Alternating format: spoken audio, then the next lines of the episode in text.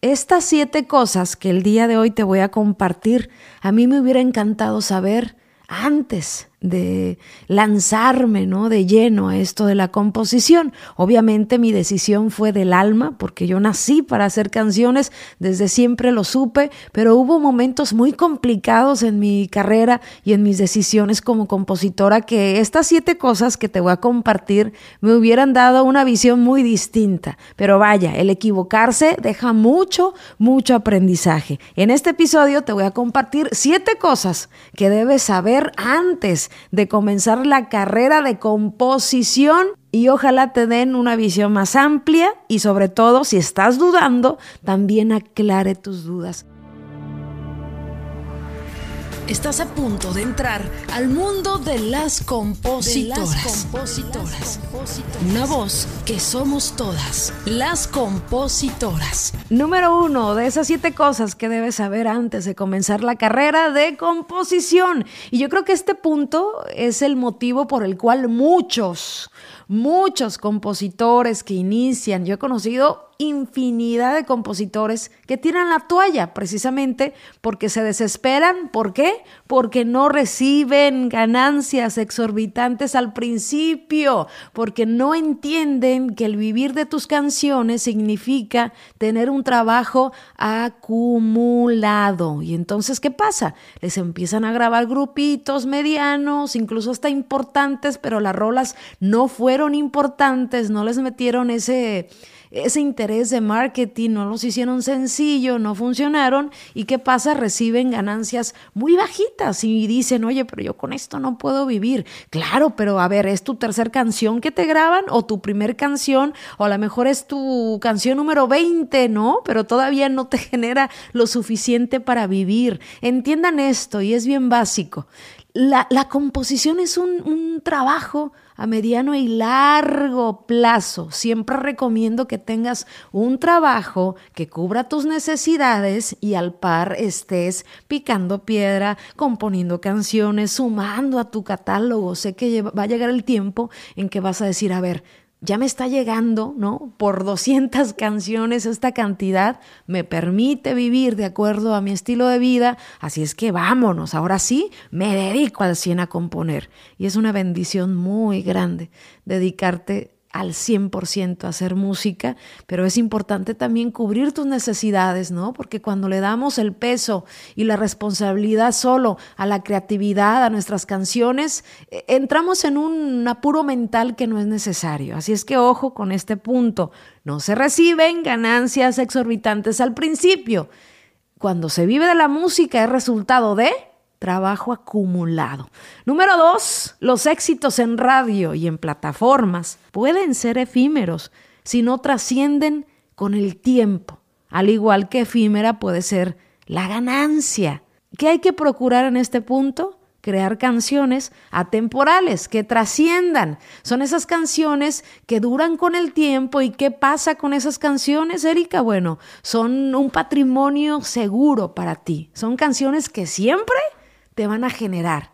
Y hay algunas canciones que pueden llegar a primer lugar, las toca la radio por seis meses y de repente, ¡pum!, nadie las toca. Y esa ganancia ya no regresa, es pasajera, es efímera. Hay que tener claro eso y ponernos en nuestra mente que debemos hacer canciones atemporales que trasciendan. Eso nos va a dar más seguridad económica en nuestra carrera. Número tres, los adelantos no son para gastar, son para invertir. Qué punto tan importante. Cuando tú llegas a un nivel en tu carrera como compositor, como compositora, donde ya empiezas a ser grabado, donde ya generas cierta cantidad, tu asociación autoral te va a abrir esa puerta de pedir adelantos por tus regalías, ¿no? Obviamente tienes que demostrar que eres solvente y que vas a, pagar con tus regalías. La ventaja de estos adelantos es que, por ejemplo, si tú pides, eh, vamos a poner un ejemplo, 30 mil dólares de adelantado, esos 30 mil te los van a prestar así, pero no te van a cobrar ningún interés, simplemente los van a, ellos los van a quitar de las regalías que generan exactamente los 30 mil. Cuando uno tiene estas posibilidades, puede decir, oye, si me dan un adelanto, a lo mejor voy a pedir 5 mil dólares, ¿no? me van a quitar esos mismos 5 mil de mis regalías, pero si esos 5 mil yo los pongo a trabajar, eh, por dos años me genera un interés tanto y en dos años voy a tener eh, ocho mil o voy a tener siete mil. Es decir, que tu dinero está también generando, ¿no? Generando eh, ganancia. Es una puerta bien importante la que nos muestra nuestra asociación, la que nos abre, pero ya depende de nosotros el que seamos suficientemente inteligentes para navegarla y para usarla a nuestro favor, ¿no? La número cuatro de las cosas que debes de saber antes de comenzar esta carrera de la composición y es muy importante. Las editoras ya no hacen el trabajo que hacían antes de promoción de canciones y eso hay que tenerlo muy claro porque todavía hay muchos compositores esperanzados a que las editoras hagan la chamba que les corresponde, ¿no? ¿Cuál es el trabajo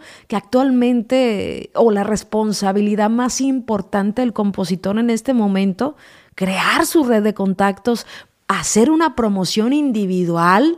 Hay editoras muy grandes, ¿no? Las majors que les llaman, como la editora de Universal, Warner, Sony, que de repente tienen compositores firmados exclusivos que sí les abren ciertas puertas con artistas importantes, pero en su gran mayoría el compositor es el que hace una promoción directa. Yo personalmente lo recomiendo muchísimo. Aquí lo, lo malo, digo, si llega una editora que te dice tengo un contacto directo con tal artista y, me está pidiendo temas, bueno, está bien, ¿no? Es una oportunidad que se abre. Aquí la bronca es que muchos compositores se atienen se atienen a, que las editoras hagan su chamba. No, te toca a ti también, es tu responsabilidad hacer una estrategia de promoción, eh, crear esta red de contactos, conocer gente para que esto amplíe las posibilidades de grabaciones. Número cinco, si no llevas un control de tus contratos y obras, estarás perdiendo muchas oportunidades de volver tus canciones un patrimonio.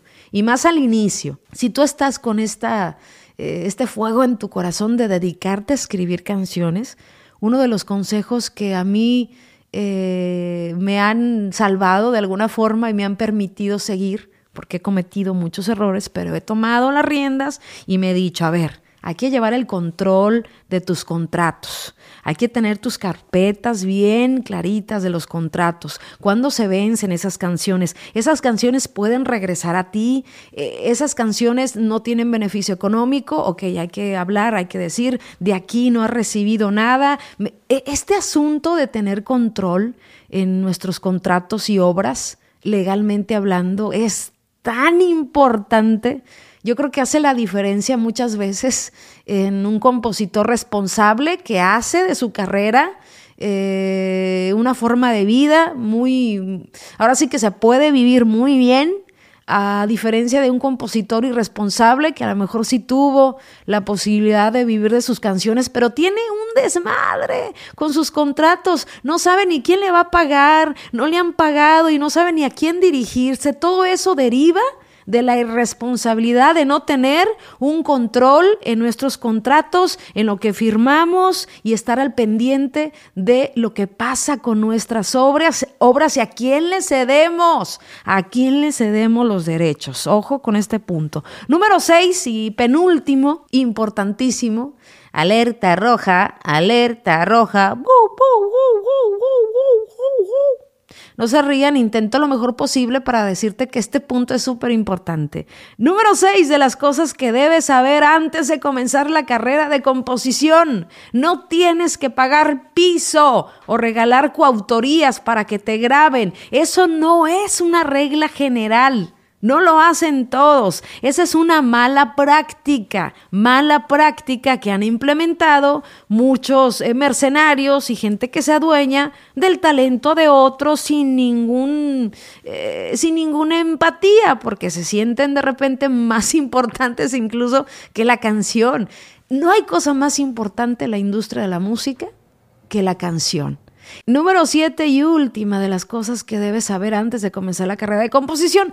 Hay muchísimas más. Te comparto las que yo considero muy importantes y que a mí me hubiera encantado que alguien me, me, hubiera orientado, ¿no? Para no cometer tantos errores. Gracias a Dios, le agradezco la vida que he seguido por muchísimos años esta carrera de hacer canciones. Seguimos vigentes, seguimos siendo grabadas, pero es una, ha sido un aprendizaje muy grande. Número siete, tu reputación es lo más valioso de tu marca como compositor. La estropeas con actitud mamona, con malas prácticas, de repente diciendo mentiras, firmando dobles contratos, ¿no? Quedando mal eh, de alguna manera con, con artistas. Creo que este asunto de la reputación, a pesar de que es muy difícil navegar en esta industria de la música y no somos moneditas de oro, habrá gente que a lo mejor te juzgue porque tú defendiste tu trabajo y quizás puede decir, no, es que ella es una,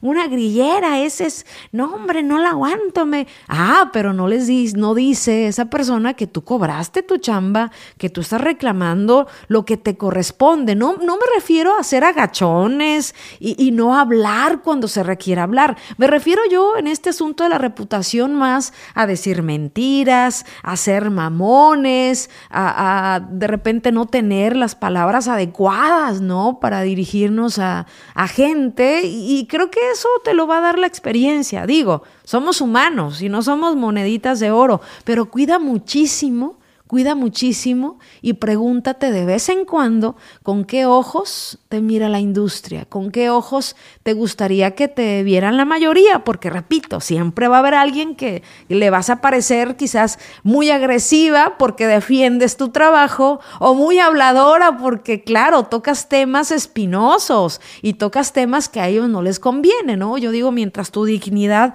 esté intacta, mientras trates bien a, la gente, mientras...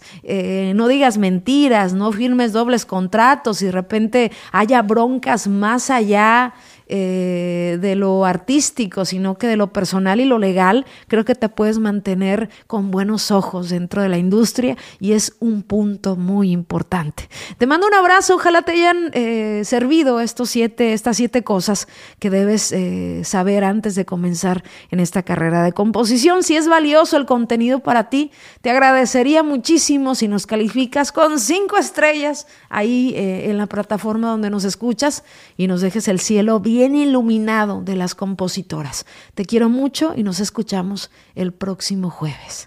Gracias por escucharnos. Te esperamos el próximo jueves en otro episodio más de Las Compositoras, una voz que somos todas. Recuerda seguirnos en nuestras redes sociales como Las Compositoras y darle seguir a nuestro perfil para tener más visibilidad en este podcast.